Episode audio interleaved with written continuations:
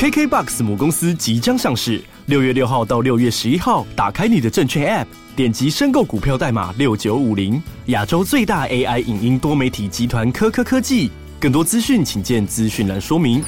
投资具有风险，股票投资有赚有赔，投资前应审慎评估投资合理性及详阅公开说明书，请自行了解相关资讯判断。投资人之任何投资决策非 KKBOX 与科科科技集团责任。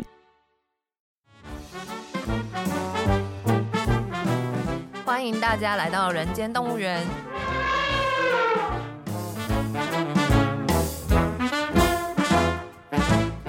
这是厌世姬为了编剧工作外出取材，访谈多年政治与企业幕僚的经验，并交流两个世代斜杠者的生活与想法。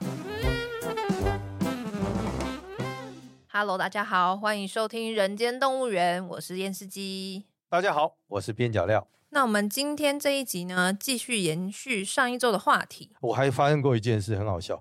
我小时候，我们那时候年代要写信。嗯，我小时候有一个习惯，就你寄来的信哦，我小学的同学寄来的信，我一定都留着，一张一张留着，然后做成资料夹。嗯，所以我可以看得到你从小学六五六年级写给我啊，国中啊，高中，就会看到你的成长日志。嗯哼，啊，你的变化。假如你有认真写，我一定认真收。有一天，我姐姐看到我在收那个东西的时候，就跟我讲说，她看一看内容。我看她想说哈，我要收起来，因为有一天哈，要是验尸机啊有名了，我就可以写她的传记。对，这就很有用，很有价值。我写她传记啊，我姐姐就看了一下那个每张信之后，嗯，她的圣诞节下圣诞快乐，哦，都是那种流水账，也不是哪个情爱啊。跟我说这个谁要看？嗯，我跟我姐说，那你就真的是不懂，你们这些好学生哦，就搞不懂，因为你就是看这个东西，觉得这东西没有意义嘛。我说这东西什么时候会有意义？我一定写他的自传，一写我认识少年厌世记，嗯，啊、嗯，然后就前面一定要附录嘛，嗯，附你写给我的信嘛，对。但重点是怎样？前面有几段一定要用黑的涂黑，嗯，然后我就开始写，然后大家都以为重点在涂黑，对，但其实里面没有，前面就是圣诞快乐。那我在揭秘圣诞快乐，又可以再赚一笔钱，是，对嘛？所以，所以我就跟我姐。那时候我就跟她讲说：“说你们这些好学生，就是没有搞懂，对不对？对，凡事都他留下来的，怎么会你就觉得没有内容？没有内容是因为你没有想过，对不对？我也知道没有内容啊。其实人家写给我的东西都是很平淡的那种，但是中间我只要画几行黑黑的线啊，我今天回去就写信给你。哎，对对对，我就画黑黑的线，然后黑黑，然后每一个人问我说那个到底是写什么内容，我都笑而不答。对，但是其实就是 其实 对对，哦我越不打。”书卖的越好，也是有道理，有道理。对啊，我我姐就会常问我说：“啊，你怎么天天都在想这个？”我说：“老实讲，我也不知道。就像你会考试，我也不知道为什么，我就会想到，我就会想啊，不这样我能怎样？嗯，啊，能怎样我就要找方法。对，啊，找方法我就去想有没有跟大家想象不出来的方法来解决或面对这个问题。所以找方法是回答自己的问题，没错。所以每一次你都觉得很好玩，嗯，它有没有意义？老实讲，也没什么意义。不会，我觉得很好玩啊。对，他就对了。所以你问我说，我选择这样工作里头，我有没有规划？我老实讲，我没有特别规划。嗯。可是我最大的有趣就是，我就看我老板要什么题目嘛。他有什么题目？就像刚刚在讲戴佩霞啊，你说那个蘑菇辞演的。哎，蘑，就例如说蘑菇辞演，或者是说他现在宣布参选，是我们自己就会去建构一个。如果是我是幕僚的话，我要怎么做？一可能是这样，第二个是，例如说我会跟郭董，假如我在旁边就会讲。美国态度最重要，对，所以你一定要无论核心确认美国到底要不要赖佩霞。假如美国要是赖要希望赖佩霞可以选，你要要求美国一件事，请他去告诉民进党联署，协助联署嘛。哦，啊，不能怎么选？他还是要有过联署啊。好深哦，因为他也没有很深，Deep, 嗯，没有，因为为什么郭台铭要选？谁得利？一定有一个很简单的道理吧？这个世界不会只是为了啊，因为哎，你真的很相信一件事情，就是说每一个人选举的时候，就是说啊，因为每一个人都有参政的权利，哎，是是没错嘛。嗯。但是他能不能选？假如美国愿意让他选，那美国要传达什么讯息？我现在讲郭台铭选谁得利？我不知道。简单的政治 A B C 绝对不会是国民党，国民党也不会是柯文哲嘛。嗯。那郭台铭自己不知道这件事吗？他一开始选赖佩霞的时候，他一定不知道，他不知道赖佩霞有双重国籍啦，是有可能啦。嗯，万一他真的知道，那郭台铭就真的很厉害，下好大一盘棋。对，他把美国故意拖进来，这就是你在看这个局里头，你去想象的东西。假如这一切都是他铺排这么厉害，他真的很厉害。第一个，他找到赖佩霞，知道他双重国籍，知道用双重国籍去跟美国确认美国的态度。因为郭台铭的态度，要是美国要他选，他都不会输，他选输还是赢，哦、因为他的选是美国要他选，哦、他会输什么？他即便得罪了中共，他还 OK，OK，、OK, 因为是美国要他选。哦，好，第二个，他要让美国知道说，那你要我选，你要努力啊，请了，嗯，对不对？放着我让我这边联署，我怎么会那个？而、啊、我联署，我又没有组织，对不对？那当然是谁获利谁帮忙啊。有道理吧？嗯，那他就会告诉美国说：“哎、嗯欸，来来来，你哈打个电话或传个讯息，飞鸽传书也可以，跟那个小英提一下啊，帮点小忙。嗯哼，哼，对啊，你要让我选，你要让我联署过，所以态度就变成这样。接着他就会在这样的底下会有不同的铺排。当然这是想象啊，因为我们自从人选之人之后，人家都相信你有预言能力啊。”欸、你在我心中现在是有预言能力，我也希望我有预言能力啊！没有没有，你是真的有，你要想。但是我没有预言能力啊，吸引力法则，不然我去赌马就不会输。不是你，哎、欸，你可你你你你是在那里，你小叔，你是赢大局的人。好，谢谢。没有，我跟你讲，这很有趣，就是那个赖佩霞宣布新闻出来之后，然后有个朋友就问我说：“你是不是在下好大的一盘棋呀？”他就这样问我，我就说。我们要遵从那个韩总讲的话，我们不要做棋子，我们要 做筛子。我后来忽然间刹那之间，我就觉得哇，韩国瑜讲这句话真有道理耶！真的的，我看完我就说哦，我今年最敬佩你，真的是佩服。你还不要这样说了，没有，这是事实啊。因为走到目前为止，你所有的戏剧的东西里头，你就是几乎引导了现在到目前为止的局势。哎呀，不，因为这个事情呢，也不是我一个人的，你知道吗？我知道，我知道，我知道。戏剧这种事情其实就是团队的事情，对对。当然就不是只有我，当然还有简莉颖，那有我们制作人。但是我还蛮相信那时候开始会有人选的这个题目或方向嗯嗯，嗯，应该跟你的生命经验还是有蛮大相关。是多多少少有用上我一些生命经验啦，这个是一定的。对啊，嗯嗯。所以第二季是还没有。他有意向会有第二季，但是还没有。没有第二季，我们已经在讨论了。哦，已经在讨论了，就是已经在，哦、因为它中间发生了不少事情，所以导致我们也要做一些方向上面的修正。哦，包含说现在那个赖佩霞要选举这件事情，当然也多多少少会影响到我们对于林月珍这个角色要怎么安排嘛。对啊，对对对对，你也不见得要拍后传呢、啊，你可以拍前传就没有他了。对，所以我们也有想过一个可能性，是不是就是说，我们就直接拍第三季这样？哎，这也不错。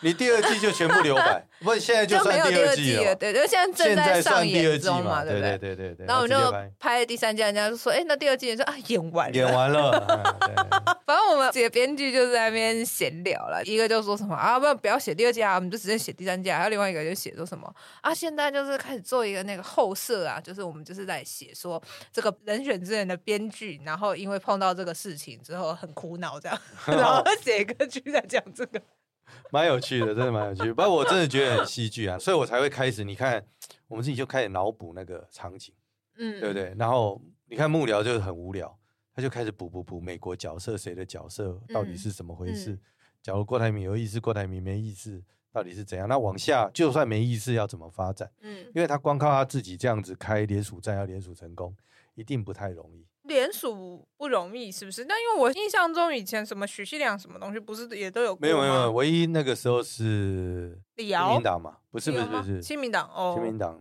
宋楚瑜的时候嘛，联署不容易啦，而且现在诈骗集团那么多 哦，你说大家会害怕，大家都出来帮他联署，但你不容易把身份证交出来哦，那是要交身份证的，所以他通常都要有系统有力量。哦，他需要有一些系统性的据点之类的，让人家相信说这个是。啊，当然了，当然了。那以郭董现在要突然之间开那么多的据点，嗯，也不是这么一件容易的事。可是他有钱呐、啊，总比没钱的人容易吧？哦，对，大家也会讲啊，说很多人打过他的 BND 啊。哦，对，也是啦，也是啦。对，对，但选民都是健忘。嗯，但我觉得没有啦，我觉得后面要是美国的意志是清晰的话，嗯，都一切都是容易的。嗯，对，但万一都没有，就是我们胡扯的，根本人家美国人就觉得很烦。对，搞不好美国根本不 care。他不 care，但问题是球已经在他手上了，哦、那个时间就是意义啊！你不给他过也是个意义，你给他过也是个意义。嗯、这个意义已经是硬是把人拖进来。嗯，所以我的逻辑就是说，万一真的被设计的郭台铭比我想象的，或者他的幕僚比我想象的强，只是这样讲。而、嗯啊、万一歪打正着啊，那就是命运走到这里。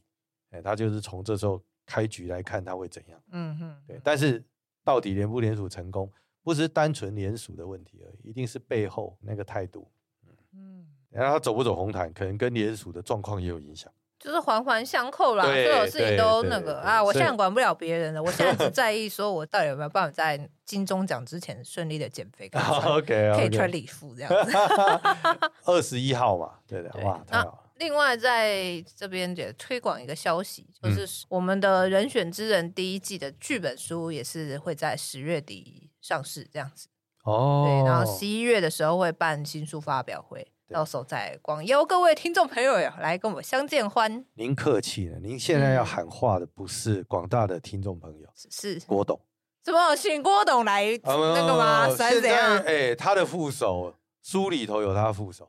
哦，他帮你推广，搞不好更快。哦哦，好，欸、我就先不说什么了。我觉得我现在讲什么都不太对。郭董，郭董的幕僚要是有听到这一集，我们让他知道什么叫做做对的事情，含蓄而对的事情。好哦，我觉得这个就像刚刚我们聊到说，那个 赖佩霞不是停演他的舞台剧，对，他可能很仓促决定了。嗯，那我们都觉得最好的方法是郭董让他变公演，就改成户外场。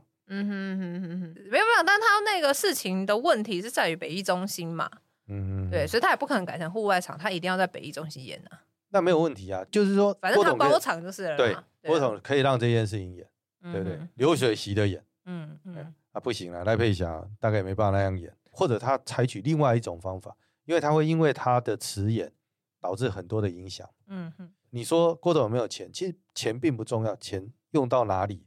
它才是重要，嗯，而用到哪里所展现的社会意义，它才重要，嗯，所以我觉得倒是啊，就是你说它是不是危机也是，但是危机都可能不会是转机，也不见得，看你怎么去设定这件事嘛。而且老实讲，以郭董的财务状况，我倒不是说他很有钱，所以能怎样，不是，是他的财务状况会让很多的想法足以施展。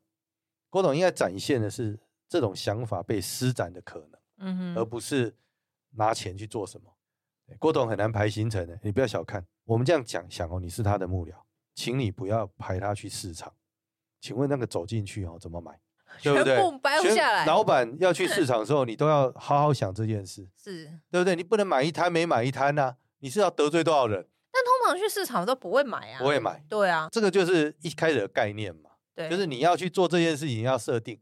那郭董不是啊，一去一开始就。从第一站就开始说啊，这个买一买下去就不得了，那就是全部都要买啊，嗯，对嘛？不然你怎么去给人家扫市场？对啊，所以郭董要去扫市场哦，那个幕僚就要先想，我那时候第一次看到他，不知道哪时候选的时候，跑去市场，然后开始要买菜，我就在想说，哦，这个幕僚到底是怎么设想？哦，他没有想过了，可能没有想过，所以郭董一进去就全要买了。那就是从第一摊买到最后一摊，那也没关系，你买完立刻开个记者会，这些菜立刻送一个 NPO。哦，也是或什么嘛？对，你不能买完之后就不知道跑去哪。对，因为你一直在设定他是一个有钱人，嗯，所有东西都是钱就结束，没有钱的后续是什么？哎，好有道理哦。对呀，就是他要去设想嘛，这是一个跟你编剧一样啊，他就在编这个剧。现在他们应该在想说要如何扭转这个有钱的形象，但是大部分人没有像你这样想这么深入的话，一般人的直觉反应，他可能会觉得说，那我就假装我没有钱好了，嗯。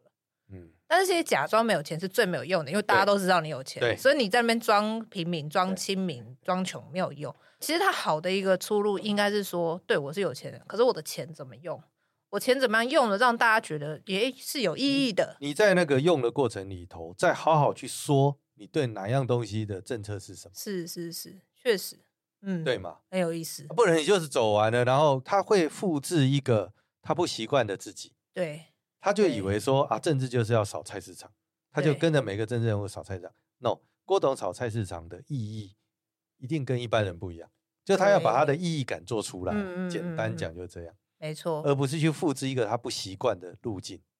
就是他去扮演别人对啦，对啊，他应该是找到他自己本身的特殊之处嘛，他的 niche 在哪？例如说，他告诉人家说啊，我就是中华民国，我为什么适合选？因为我就是在做董事长的人。对，所以我要做中华民国董事长。对对，做董事长嘛，董事长只要会折冲协调干什么？是是外交跟国防，对，跟各国打交道。好，然后要讲一讲说，哎，其他这两个老弟，我知道那个侯友宜，那个城市治理也不错，那个柯文哲啊，台北市做的不错，很适合做 CEO。嗯哼嗯哼，对不对？他用他自己的经验跟模型去设定这整个架构长什么样。嗯嗯，哎，或许人家一听还觉得懂了。哎，有道理啊！他们两个的内政都不错，对不对？嗯，哎，他们两个去做 CEO，去做行政院长，嗯，哎，或许人民慢慢就被说服，有道理啊，嗯，因为他们两个确实在国防外交上，人民还没有那么大的信心嘛，是，而且选总统其实跟人真的很有关，我觉得最后一定跟人有关，不会完全。其实我觉得也不是选总统，所有的选举都是跟人有关啊。地方性的选举有时候还会有政党性的，就是政党性的厌恶哈，或不投票啊，或干嘛。我认为中央总统跟地方还是不。你讲的是地方首长，地方首长哦，政党的影响，我们是讲政党的。确实啊，对了对了，我觉得啦，所以嗯，你要是大胆预言台湾这一次的选举啊，算了，不要用预言了。我觉得总统可能意外不大，但国会很可能不过半，就是没有一个政党会过半。嗯哼。它是非常非常有可能，因为你对政党的厌恶哈，不一定会投射在总统，但是会投射在国会。所以今年国会看起来是，对啊，其实二零二零年不就是小英的得票其实是超过民进党的吗？嗯，所以其实这个倾向好像在台湾这几年政治是越来越清楚的。对，对，就是慢慢是往这个方向在走的感觉。好，既然讲到这里，我们来讲一个没有发生有趣的事。我来问问叶世基，什么叫没有发生有趣的事？我们刚刚假设，假如是这样，对，国会会三党不过半，对，那最重要的政党是谁？你是说民进党跟国民党跟民众党吗？来加民众党嘛？那最重要的角色就是黄国昌啊！哦，你看，你又想到这件事？没有啦，我是不是？那要是我不知道，我随便讲。那就是要黄国昌他到民众党的部分区嘛？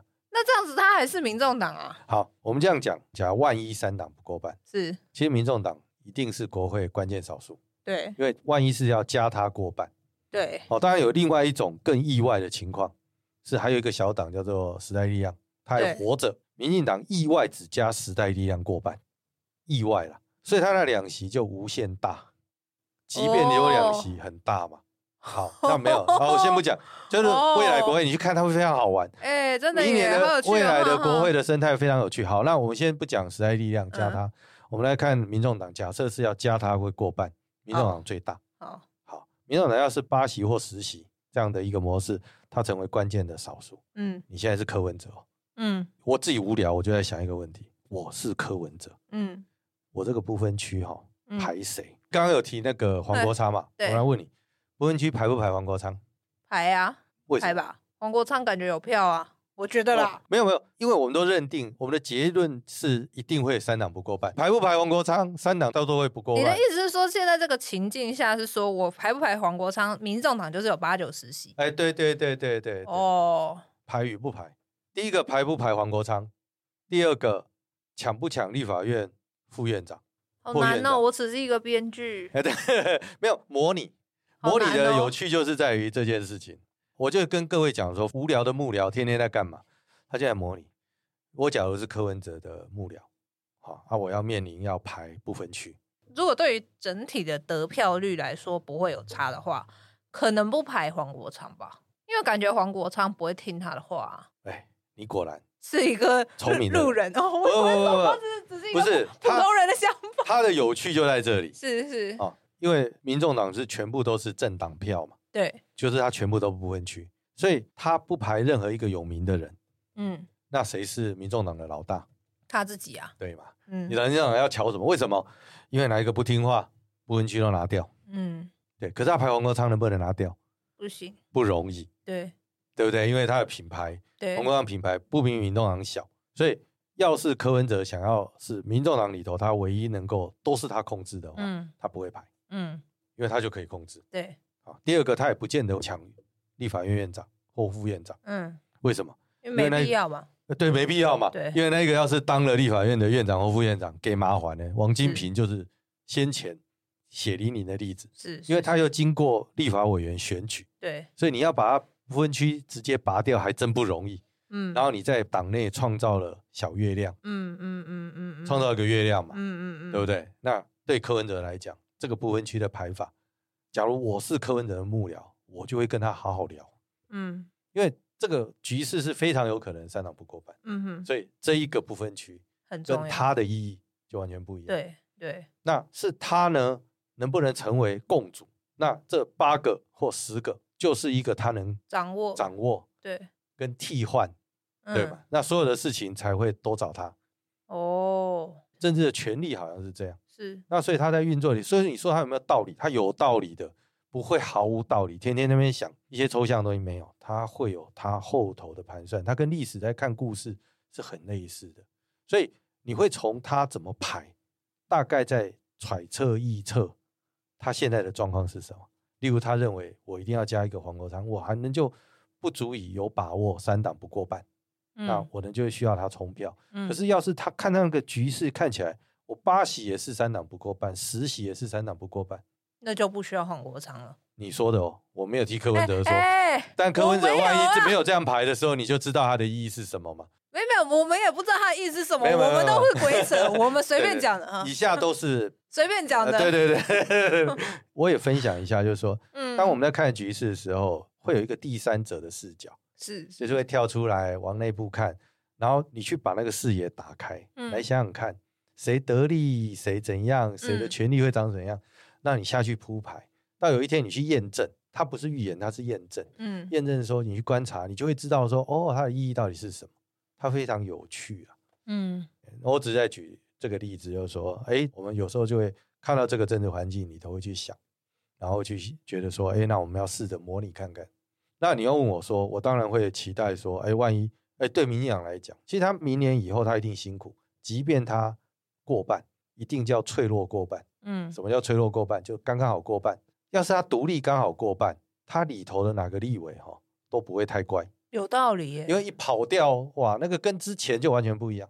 那对国家好不好？好，因为以前是他单独就所有的权力都过半嘛，是，所以他爱怎样，他懒得理里头几个很吵的，对不对？对。他本来你看他一下一过半，还超过了十席，那两三席有意见，他有什么感觉嘛？嗯，别鸟他就好了。可是万一他脆弱过半，那几个人天天跟他讲说。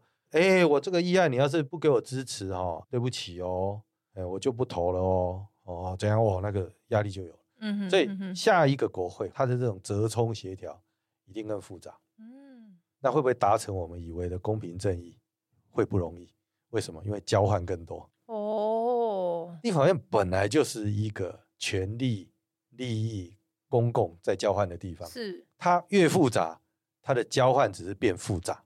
不会因为这样就变得，就以为说哦，这样子就会有公平正义，没有，是更复杂的交换，它的游戏规则更复杂。就像说我说，你看时代力量只有两席，我常常笑说，你就好死不死让他加二过半，嗯，那两个哈比一百个都有用。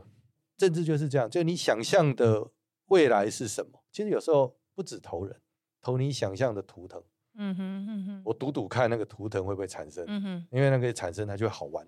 嗯，对，但不要天真。所谓的天真，就是以为说、嗯、啊，只要民养不过半就会公平正义，没有这回事。民养不过半之后的交换只是变复杂，而且可能每一个个人都能交换。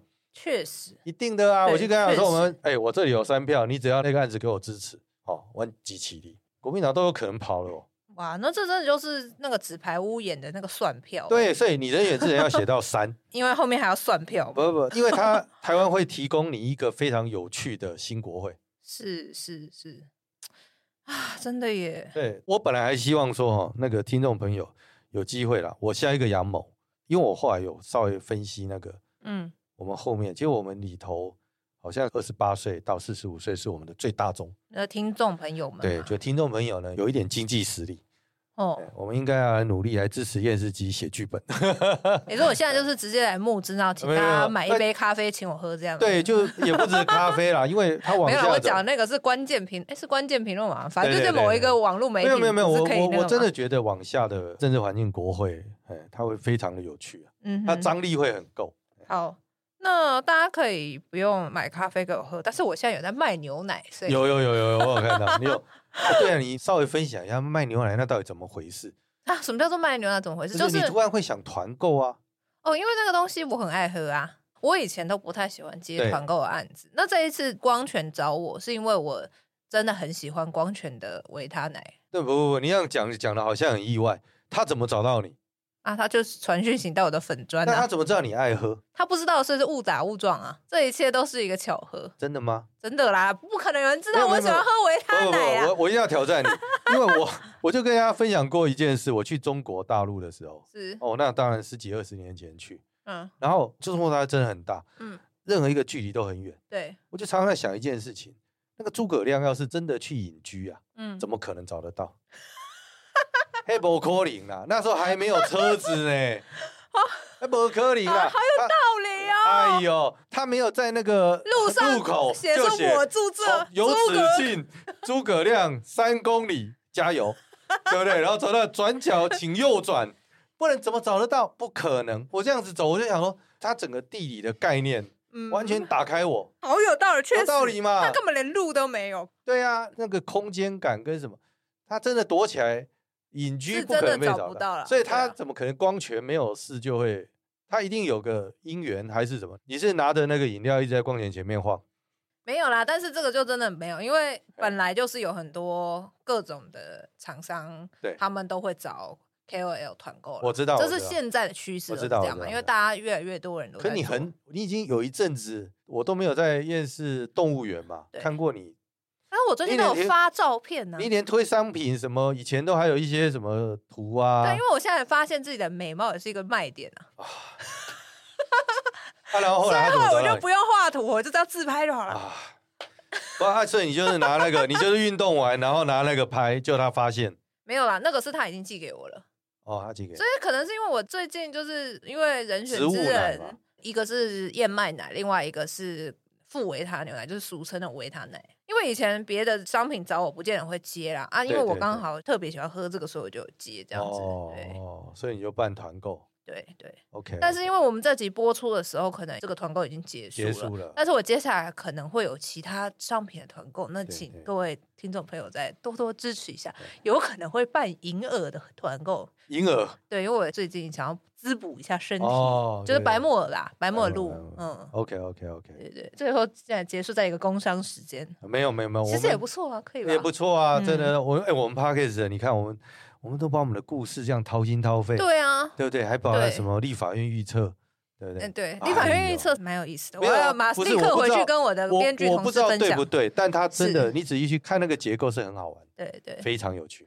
哎，我觉得政治这个知识吧，真的是越学会觉得自己的越浅薄。哎，就以前都觉得说干自己超懂的，但是这样是越了解更多事情的时候，就会越来越谦卑。这是我最近的心得啦。对啊，真的，我我也是，我这样听他们在聊他们的经验，我映射我自己也都会觉得说，哎，对，有好多东西跟我们那时候也真的很不一样。嗯嗯，很多可以重新学习，非常有机，非常有趣，真的很有趣。对啊，对，当然有一个建议啦，就是幕僚要挑老板的时候，我真的浓厚希望你挑那个老板有未来，就你们可以一层怪一层怪下去打。嗯，你看像那一集有提到徐小青，他在讲他跟他的团队，嗯，他就会把他要把团队带到哪里作为他人生的一个目标嘛。嗯，那我觉得这是一个，哎，可以让一个团队一直不断往前走。假如你找到的那个政治人物，哦，他只想做个小议员，搞搞地方小建设。你真的要认真想一想，因为他的人生终点是你的起点，嗯，这之间的搭配，确实，啊、有没有有没有办法协助你往更不一样的地方走？嗯，当然，你要是把它当田野，那就是另外一个故事，嗯嗯，对。但不要忘了，所有走过，你都要留下作品，嗯，什么叫做作品呢？就是好，你即便只是一个秘书，天天只干一件事情，帮他跑公绩，你可能会觉得很无聊，你在做一件毫无意义的事。你要想办法把这个功绩跑出一个道理，嗯，来告诉人家说，我说从功绩里我观察出什么可以干什么事，为什么？就是成为你知识啊，对啊，成为学问，所有东西都要在你年轻的时候回到你身上。是啊，就每一个阶段，每一个阶段。对，那一天哦，我就说不良大叔，我有听，嗯，他讲了一个，我觉得我可以应用，他讲的非常好。他说你不要在很年轻的时候，例如说你赚两万，在那边存两千，嗯，你这些钱应该投资你自己。你在什么时候应该存钱？赚五万，赚十万。你要让你自己赶快去走到那一步，嗯，就是走到下一个阶段，嗯，因为那个存的钱才会大，嗯，你那边搞两万，然后天天苦，然后耗能，不是投资自己，不是把所有东西当做积累，嗯，那你就会永远两万，是，对，那你不是，你应该投资你自己，嗯，不管事业方法或什么，让你自己赶快达到下一个阶段，因为当你有十万要存就快，嗯，你会忘记之前还得存两千那种日子，对。哎，有十万就存两万啦。对，嗯，那它是有道理的，就是说，在你最年轻、最什么的时候，要把每一个你的经历当成作品，然后每一个作品你要讲得出，我在这个作品里头的角色是什么，我做了什么，从里头你学了什么。即便从公祭，我告诉你，你要是从公祭的会场能够讲出个社会观察或道理，人家就会很惊讶的发现说，哦，原来连这么平淡的东西，你都有能力思考出一套人生哲学。嗯。那他就会相信你会是他下一个他需要往前的伙伴。每个人都在往前走，他要找的是一起往前的伙伴嘛。哎、欸，其实这讲到我，因为我刚好来录音之前，我去台大演讲，久久没有踏入校园，但踏入校园感觉挺不一样的，很有趣。欸、对，那因为以前的外文系同学现在已经在当老师了嘛，就在外文系教课，哦、开个电影相关课程，反正就请我去，等于是跟同学们分享一下这个创作心法什么的。他就有提到，就说：“哎，那是不是可以给一些？因为他们都大学生啊，好年轻哦。那如果有心，因为有志，想要创作，哎，也想要当编剧啊，或者说不见编剧啊，可能写小说干嘛的，有没有什么建议？这样子？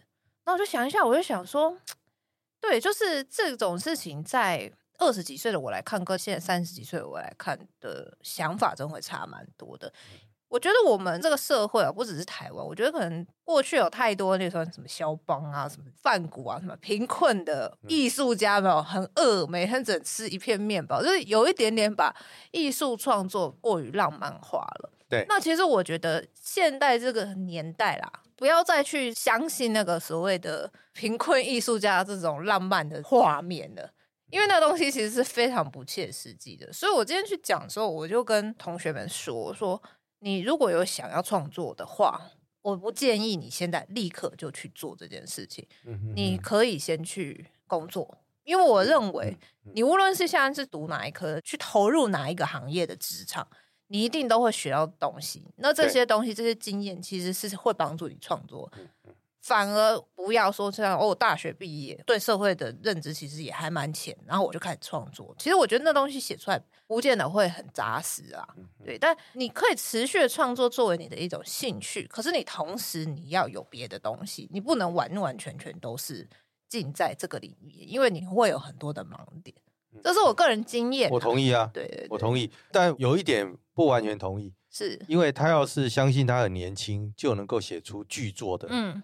那通常你要相信启示哦，那个灵光乍现，我懂，上帝启示了你，你就写得出来，那个是另外一条路径。对对，我认为这个也是有的啦，我并不否认这种的存在。但那个太玄了，我的提醒你是说，你假如真的相信这件事，你相信的东西是很玄，几率很低，不是没有。我绝对不敢跟你说都没有，嗯，但是那个几率真的很低。那人生的很多经验，确实你要踏进去。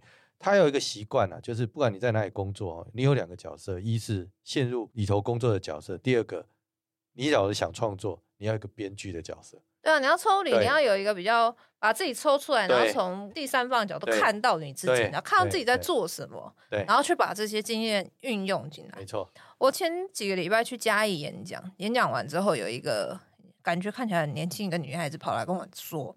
她说她做文创的，就是他就做些小东西去卖，在市集上面卖。然后他说他以前超喜欢逛市集的，可是呢，自从他自己开始投入文创产业之后，他就不想逛市集了，因为他逛市集他就有那种阴影，哎，想到自己东西卖不出去，有压力啊这样。他就问我说：“哎，那你现在做编剧，你会不会就不喜欢看剧了？”我就想说，哎，我我没有想过这问题耶。他问我之后，想象说，哦，我不会，我现在还是很喜欢看剧，然后也很享受看剧。然后我就想说，那差别在哪里？差别在于说，我并没有完全的依赖这个作为我的经济的全部的来源。对，就是我收入的来源，并不是。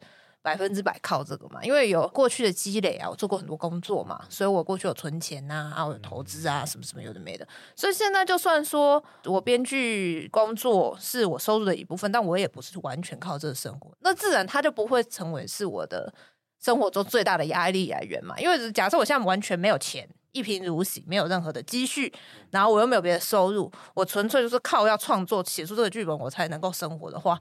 那我看待这件事的态度肯定是会不一样，是。但我觉得这个很有趣，就是说，虽然说我现在是提倡说，哎，你要有存一些钱啊，你再做这件事，或者说你可以同时做别的工作再做。可是我知道有一派人的说法是说，他就觉得你要破釜沉舟。我想那应该也有他的道理吧，只是我就个人是比较不是走那个路线。我们不管讲范谷，不管讲谁，嗯，好吧，那我们来讲他最终成功的一件事情是什么？是共鸣啊。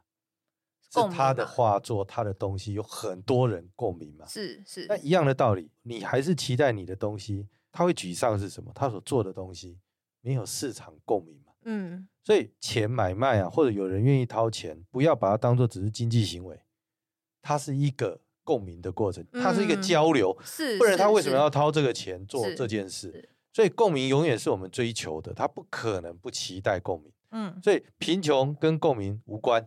你要的是共鸣，因为你的作品才会让所有人觉得满意嘛。嗯嗯，对，所以包括市集或什么，我们也是以前常常在逛，就逛的多买的少。嗯，我们没有觉得它不好。嗯，但我没有觉得它跟我的生命有需要。嗯，就我觉得不错，很可爱。他不会听到不良善的话，可是他不会让共鸣或交换产生。嗯，当他没有交换产生，你就要回来去想这个交换为什么没有产生。嗯，这是你的问题。嗯不是你受伤说啊，都没有人理解我，没有人有义务理解你。是对，对，那我也没有批评你啊，我只是不需要珍藏你呀、啊。OK，买回家，对不对？那你要去想，这个会买的人，像我们这个年纪以后，其实我从以前的逛市集买这个东西，我一定有一个概念，它做的再美啊，一定要能被我用。哦，我宁可我家里要用，我不可能天天买摆饰啊。对，我家要不博物馆。而且摆饰哈，回到家会有一件问题哦。你不要看那个小物件摆在它这个空间里头很好，因为它的风格一致。请问那么小东西到我家，到家里不见得符合。对，我家整个大的风格，除非是乱拼贴，否则他能就有一个风格。我把你这东西弄进来以后，在你这个展示是 OK 的，但摆不回我家，所以我不会有冲动想要把它拿回来嘛。嗯嗯，它跟戏剧一样，看不看就是一个关键。你有没有勾到它，这个共鸣会产生。是。为什么人家觉得人选之人？我一直说，人家一直都讲，他说：“你看他台词贴近，包括你看哦，他最成功一件事情就是他让戏里的角色要选副总统，他让虚实之间，嗯，对不对？嗯嗯嗯，嗯，所以他的最大成功就这件事。嗯嗯我没有责怪赖佩霞，赖佩霞也可能真的演了以外，他忽略一件事情是，他是有一群人帮他堆叠起来。嗯哼，所以当郭台铭在想赖佩霞的时候，他要想的是什么？他有一堆人才能堆叠这两个人。不是把赖佩霞找出来就没事了，嗯嗯，完全不是这么回事。嗯、他应该找验尸机，找简历颖，嗯，找几个编剧，嗯，几个什么来当他的幕僚，嗯、这整个东西才会合理啊。是，好，那我们今天是不是差不多？今天哇，哦，今天好久啊。本来想说要让那个验尸机稍微休息，因为他之前去演讲。没有没有，那我觉得很开心，而且我自己也觉得颇有收获，听了很多有趣的小故事，包括那个诸葛孔明到底住哪里，这个我也是没有想过。所以每一个人都跟我讲，我在想说，怎么可能？你一定有留下个什么？我跟你讲，你的那个故事就是让我觉得，我小时候都看了，说一个女生丢一个小手帕，我想说那个人烟杂沓怎么找得到那个小手帕？No，一定都是丢床单呢，要够大还捡得到啦。是啊是啊，没有啦，开玩笑的。没错，对对对，那是戏剧的美化。OK，好，那我们今天节目就到这边啦，很感谢大家的收听，谢谢大家，谢谢大家，那我们下期再见了，拜拜。拜拜。